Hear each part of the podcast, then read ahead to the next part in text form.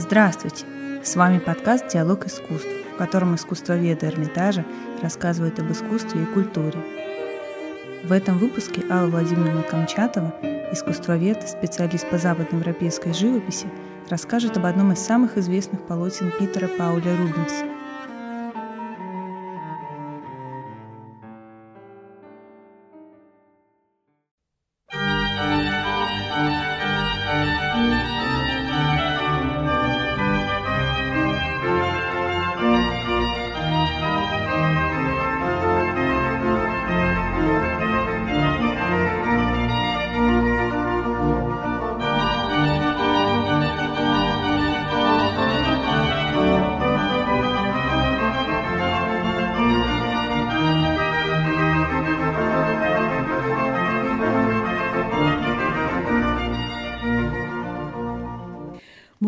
Монументальное полотно Питера Пауля Рубенса «Вак», о котором пойдет речь в моем рассказе, произведение столь же знаменитое, сколь и загадочное. Ни одно поколение историков искусства пыталось разгадать его смысл. При этом предлагались самые разные версии, часто диаметрально противоположные по смыслу. Но прежде чем обратиться к самой картине, хочется сказать о ее авторе – который был человеком уникальным. Один из самых светлых и гармоничных представителей европейской художественной культуры XVII столетия, Рубенс прожил яркую, насыщенную и, в общем, счастливую жизнь. Гениальный живописец, человек неистощимой энергии и фантазии, признанный глава фламандской школы живописи, руководитель большой мастерской – всесторонне образованный гуманист, владевший пером столь же свободно, как и кистью, знаток древностей, коллекционер и антиквар, искусный дипломат, он еще при жизни стал национальным героем Фландрии. Не делая специальных усилий, Рубенс располагал к себе и собратьев по искусству, и ученых мужей, и политиков, и монархов. Надо думать, дело было не только в его таланте, уме, внешней привлекательности и благородных манерах, но и в присущем ему чувстве собственного достоинства, которого он не утрачивал ни при каких обстоятельствах. Достаточно почитать, например, переписку Рубенса не дворянина по рождению с английским аристократом лордом Карлтоном, который был британским послом в Голландии – или вспомнить такой факт. Когда испанские правители Фландрии назначили Рубенса первым живописцем двора, он добился от них разрешения постоянно жить у себя в Антверпене, а ко двору в Брюсселе являться лишь по мере необходимости. Дом художника посещали не только многие знаменитые европейцы того времени, но и коронованные особы – между прочим, когда опальная королева Мария Медичи была вынуждена бежать из Франции, именно Рубенс помог ей обосноваться в Антверпене. В течение всей жизни он работал буквально не покладая рук. При широте его интересов только строгая внутренняя дисциплина могла обеспечить такую творческую продуктивность. В этой связи интересно сообщение его современника, художника и историка искусства Иохима фон Зандрарта о распорядке Дня мастера. Он пишет, что обычно Рубенс поднимался в 4 часа утра и шел к ранней мессе в расположенную неподалеку приходскую церковь святого Иакова. Обретя таким образом необходимое для творчества спокойствие духа, он садился за мольберт. Во время работы над картиной при нем всегда находился человек, который читал ему вслух сочинения Сенеки, Плутарха и других древних философов и историков. В пять часов пополудни мастер откладывал кисть и, по его собственным словам, давал отдых своему уму. Это немаловажный штрих. Значит, Рубенс считал живопись умственным искусством. А ведь именно в этом ему отказывают многие современные зрители, видя в его живописи только плоть, плоть и плоть. Но вернемся к рассказу Зандрашта. Он пишет далее, что Рубенс, покинув мастерскую, часто совершал загородные прогулки верхом, а остаток дня проводил в кругу семьи и друзей. При этом терпеть не мог излишеств в вине и пище, а также в игре, всему предпочитая интересную беседу и ученые занятия. Это во Фландрии-то, где подобные излишества были нормой. Поистине Рубенс обладал качеством, совсем не характерным, как будто для его соотечественников – чувством меры. Но на то он и был гением. В каждый из периодов своего творчества фламандский мастер создавал некие вершинные произведения, которые становились вехами не только на его собственном пути. Особенного внимания к себе требует творение 1630-х годов, последнего десятилетия его жизни. Почти каждый из них носит итоговый характер – это в полной мере относится и к Эрмитажному Вакху, который, по свидетельству племянника Робинса Филиппа, стал одной из его последних работ. То, что мастер придавал этому полотну особое значение, вкладывал в него какой-то сокровенный смысл, подтверждается тем фактом, что в своем завещании он распорядился, чтобы картина после его смерти – не выставлялась на продажу, а оставалась в семье.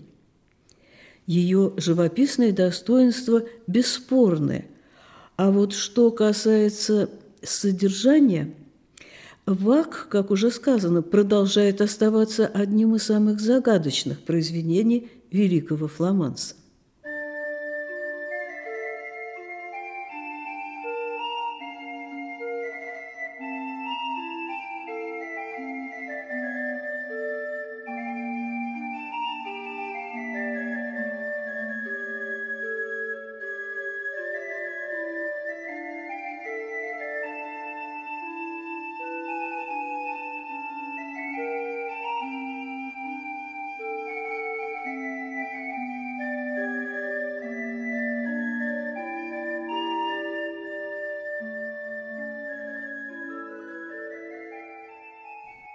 Главным лицом в картине является, безусловно, сам Вак, сын Зевса, бог вина, покровитель виноградарей и виноделов. Вак – одно из имен древнегреческого Диониса. У римлян он носил латинизированное имя Бахус. Рубенс изобразил его восседающим на фоне голубого неба и виноградных лоз – Троном ему служит опрокинутая винная бочка. Он окружен своей неизменной свитой, в которую обязательно входили вакханки или минады, жрицы дионисийского культа, тесно связанного с культом плодородия. Кстати, и Вак Дионис первоначально в эпоху архаики почитался в Греции как бог производительной мощи природы, и его главным символом был бык. Вот что писал об этом древнем культе Александр Мень в своей книге «Дионис Логос Судьба». Человек, путешествующий тогда по Элладе, не мог не заметить, что повсюду происходит нечто странное и непонятное – Горные леса стали временами оглашаться пением и криками. То были толпы женщин, которые носились среди деревьев с распущенными волосами, одетые в звериные шкуры, с венками из плюща на головах. В руках у них были тирсы, палки, обвитые хмелем. Они предавались иступленным пляскам под звуки первобытного оркестра – визжали флейты, звенели литавры, поднимался дурманящий дым от сжигаемых конопли и смолы. Греки любили повторять «мера, мера во всем». Если бы они действительно были чужды всему темному, безмерному, хаотическому, для чего бы тогда понадобилось столь настойчиво проповедовать меру? Примечательно, что женские оргии в честь Диониса не встречали в народе осуждения. Напротив, люди верили, что пляски вакханок принесут плодородие полям и виноградникам. В дни родений служительницы могущественного Бога пользовались покровительством и уважением. Конец цитаты. Непременными спутниками Вакха Диониса были рогатые и козлоногие сатиры, лесные божества, демоны плодородия, всегда жизнерадостные, полные сил, не отягощенные, в отличие от людей, моральными запретами, они постоянно преследовали нимф – и даже спутницы девственной богини-охотницы Артемиды терпели от настойчивых домогательств этих сладострастных сынов природы. Все божества плодородия в античной мифологии и охранитель полей и стад Пан, он же римский фавн, и его сын, страстный охотник до вина Селен, отличаются повышенной чувственностью и невоздержанностью. Дионисизм проповедовал слияние с природой, в котором человек всецело отдается своим инстинктам. Это мир, где правит священное безумие Вакха.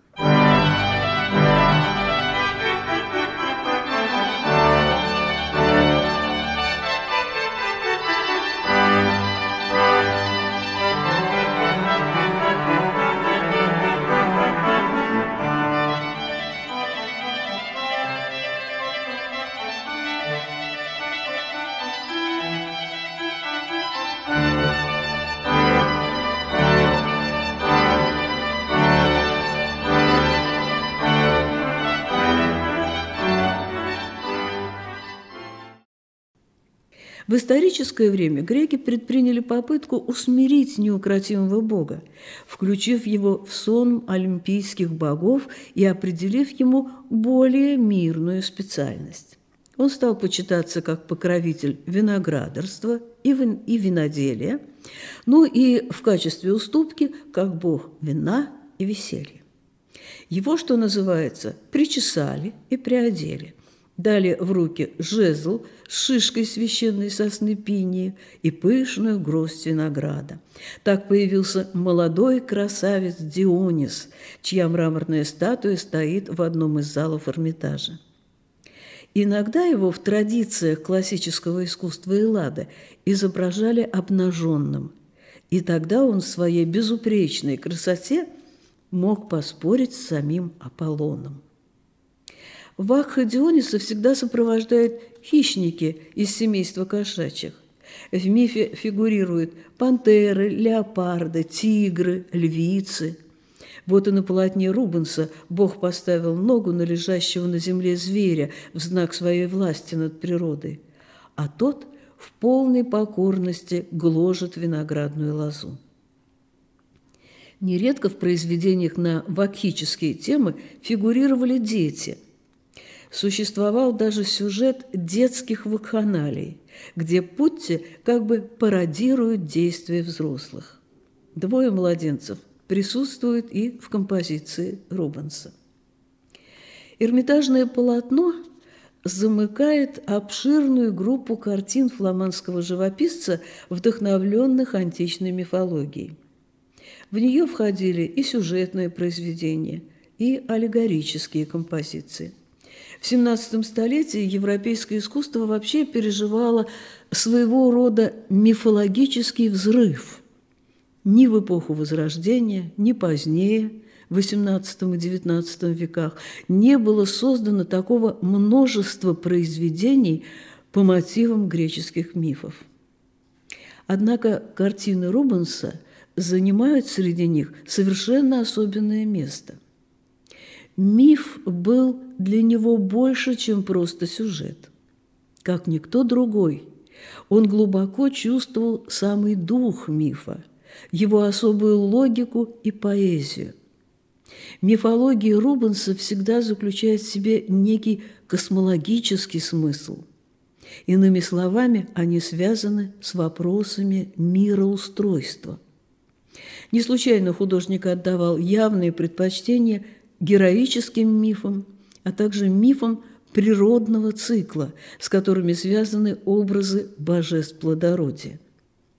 В интересе к этим последним определенно сказалось фламандское происхождение художника. Показательно, что впервые к подобным образом, в том числе и к вакхической теме, Рубенс обратился не в годы жизни и работы в Италии, где он провел первые восемь лет своей творческой жизни, впервые тесно соприкоснувшись с античным искусством, а по возвращении на родину. Сама Фландрия как будто вызвала к жизни эту тему, близкую фламандской народной культуре. Однако Эрмитажный вакх принципиально отличается от всех прочих картин Рубенса на вакхические темы. Во-первых, прежде художник никогда не изображал самого бога вина, а только участников его разгульной свиты. И, во-вторых, это произведение абсолютно лишено повествовательности. В нем нет развернутой фабулы. Соответствующим образом построена и композиция. Слева, у самого края картины, как будто дается выход к горизонту. Но скачок от переднего плана к дальнему столь резок, что зрителю трудно по-настоящему ощутить глубину пространства, в котором находятся герои, тем более, что большая его часть заполнена фигурами, изображенными почти вплотную к раме. По сути, перед нами выполненный кистью большой барельеф. Иными словами, изображение носит явно эмблематический характер. В эпоху барокко эмблемы и аллегории приобрели необычайную популярность. Мощная фигура Вакха служит центром, вокруг которого как бы вращаются остальные персонажи. А вместе с ними совершает круговорот и сама вожделенная влага. Зверь у ног Вакха жует виноградную гроздь, поглощая как будто сок самой земли. Изображенный над ним младенец, запрокинув голову, ловит ртом струйку вина, что проливается за край золотой чаши, которую наполняет неверной рукой опьяненная вакханка. Рядом с ней сатир поднял огромный кувшин, из которого широкая винная струя бьет ему прямо в рот. И, наконец, захмелевший, не стоящий на ногах Путта в правом углу завершает этот цикл самым непосредственным образом, возвращая влагу земле. Как тут не вспомнить знаменитую бронзовую фигурку фонтан «Манекен Пис», «Писающий мальчик» в Брюсселе, созданную современником Рубенса Жераром Дюкенуа. Между прочим, по традиции, в праздничные дни воду фонтанчики заменяли вином или пивом. Все участники свиты Вакха – пребывают в некоем дионисийском экстазе. В них бродят жизненные соки, плоть их как будто набухает. Сосредоточенные на переднем плане фигуры, хотя и стоят на месте, образуют необычайно динамичную группу. Каждая представлена в действии. Крайне неустойчив и трон Вакха, опрокинутая бочка – ее повернутое к зрителям круглое днище, подобно колесу, является своеобразным знаком того круговорота, который происходит вокруг бога вина. От центра картины по всему ее полю расходятся многочисленные диагонали. Динамичные фигуры самого Вакха, в очертаниях которой проступает древний знак свастики в той форме, в какой он существовал с глубокой древности у большинства народов, будучи символом движения, жизни, солнца. Вах как бы распространяет свою энергию по всем направлениям, охватывает ею все окружающее пространство.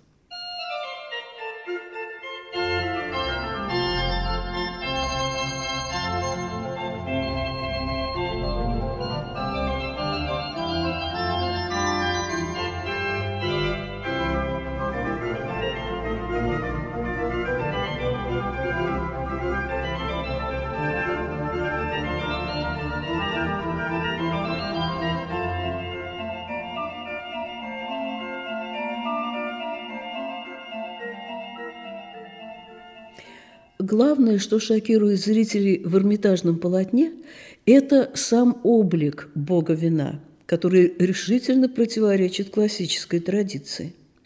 Никто до Рубенса не изображал столь смело человеческую плоть, принимающую, казалось бы, отталкивающие формы.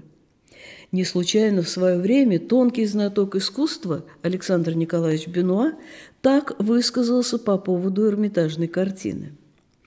Разумеется, Бахус Рубенса не таинственный бог опьянения, не эллинский Дионис, а жирный антверпенский бюргер, раздевшийся под пьяную руку и пирующий с друзьями и подругами. Исследователи, склонные вслед за Бенуа усматривать в картине Рубенса оттенок пародийности, ссылаются на его раннее сочинение о подражании статуям, в котором есть такие слова «Основное различие между жизнью нашего века и жизнью древних – праздность» и отсутствие физических упражнений. Ведь ясно, что еда и питье не способствуют укреплению тела. Потому-то и появляются отвислый живот, ожирение от постоянного обжорства, дряблые ноги и руки.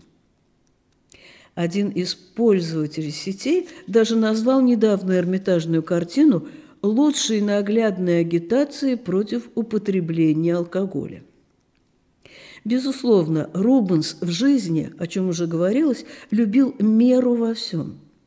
Но в своем искусстве он никогда не выступал скучным резонером. И прямолинейный дидактизм, свойственный живописи некоторых малых голландцев, как-то не вяжется с творческой натурой фламандского мастера. Да и к чему бы подобного рода произведения ему хотелось непременно оставить в семье. Отмечая нетрадиционность облика античного бога, редко кто осознает амбивалентность, двойственность созданного Рубенсом образа. В обнаженном теле Вакха не выражены явно мужские признаки. Он как бы сочетает в себе оба начала – и мужское, и женское. И это единство противоположностей, гармония контрастов лежит в основе всего замысла фламандского мастера. В его картине единой жизнью живут растения, животные, люди и мифические звероподобные существа. Детство соседствует со зрелостью и старостью – Высокое, показанное рядом с низким, так струя божественного напитка из чаши вакха рифмуется со струйкой, которую испускает опьяневший Путта и которая словно пародирует первому. Конец – цветущая красота, воплощенная в фигуре вакханки, в золоте ее волос, белизне кожи, груди, похожей на округлый налитой плод, сопоставлена с подчеркнутой некрасивостью Вакха, с его тучным, рыхлым, расплывшимся телом. Его плоть, как осенняя природа, словно на грани распада. Тут не лишне вспомнить, что этому богу в календаре посвящался месяц октябрь.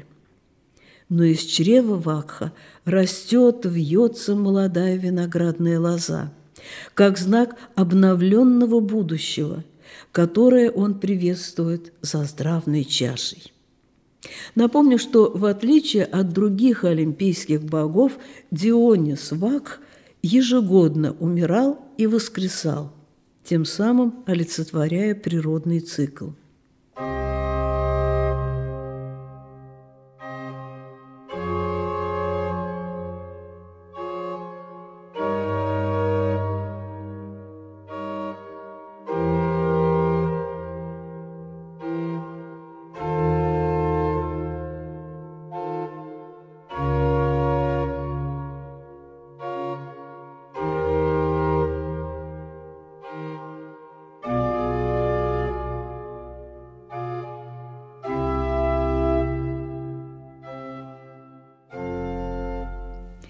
Все сказанное, однако, не исчерпывает рубенсовского образа.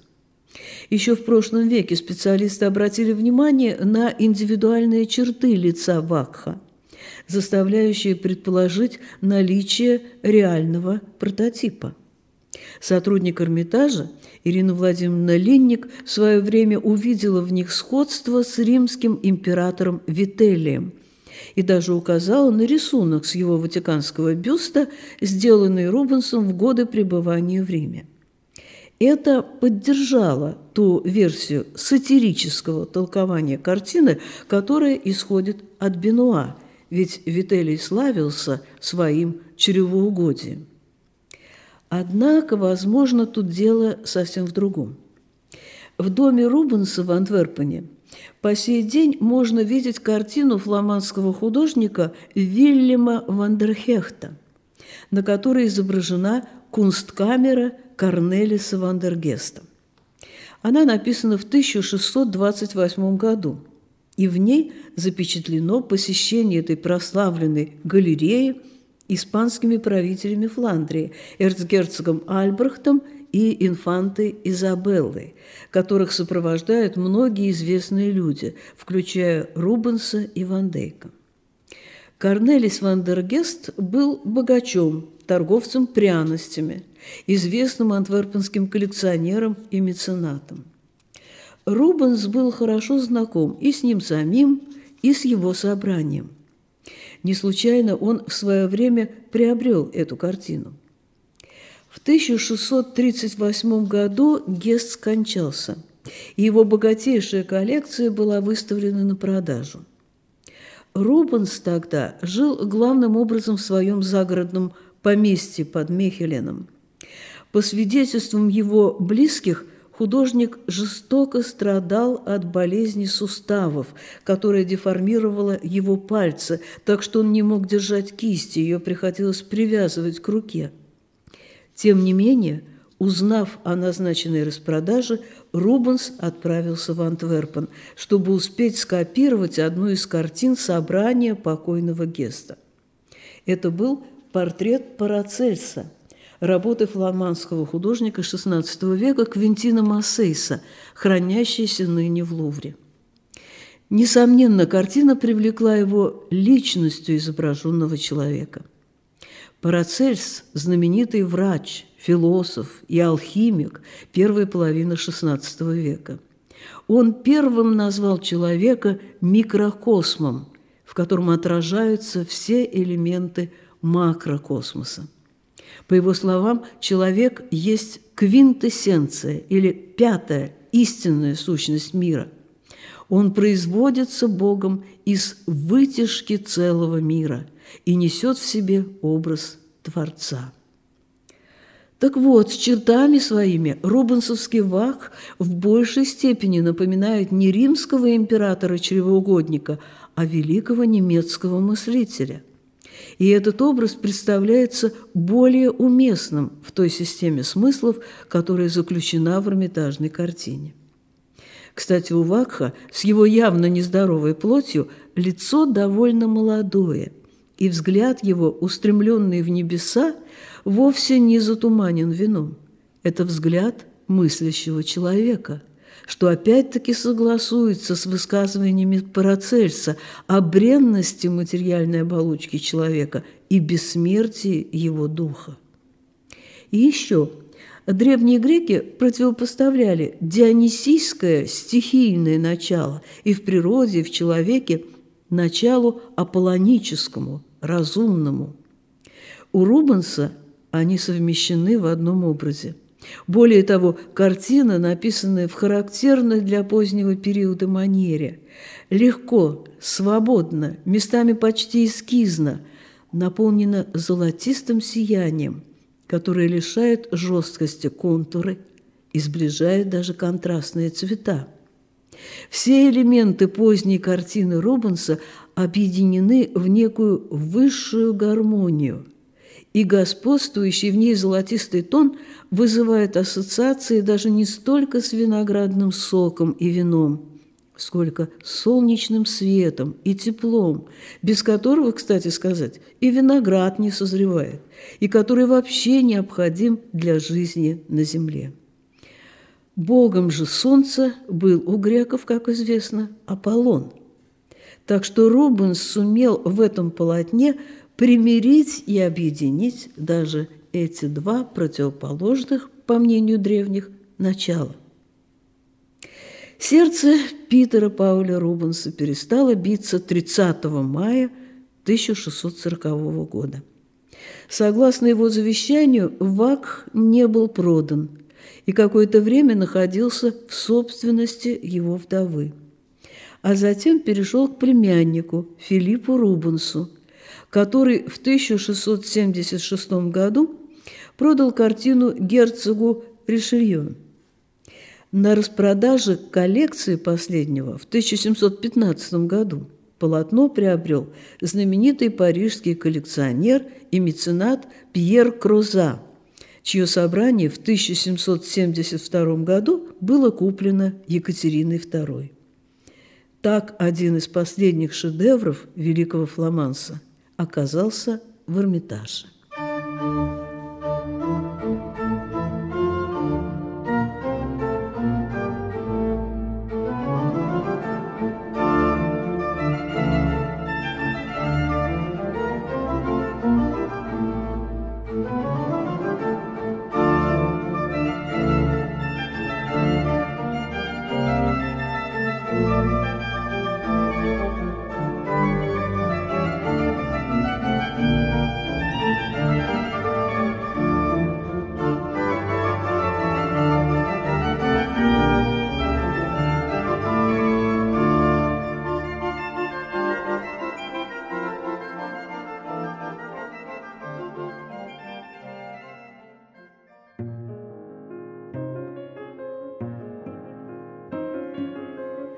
приглашаем вас на наши встречи и вечера концерта в пространстве музея. Билеты можно найти на официальном сайте Эрмитажа в разделе «Диалог искусств». Наш подкаст можно слушать в социальных сетях и на всех стриминговых площадках. За музыку для нашего подкаста спасибо лейблу «Мелодия».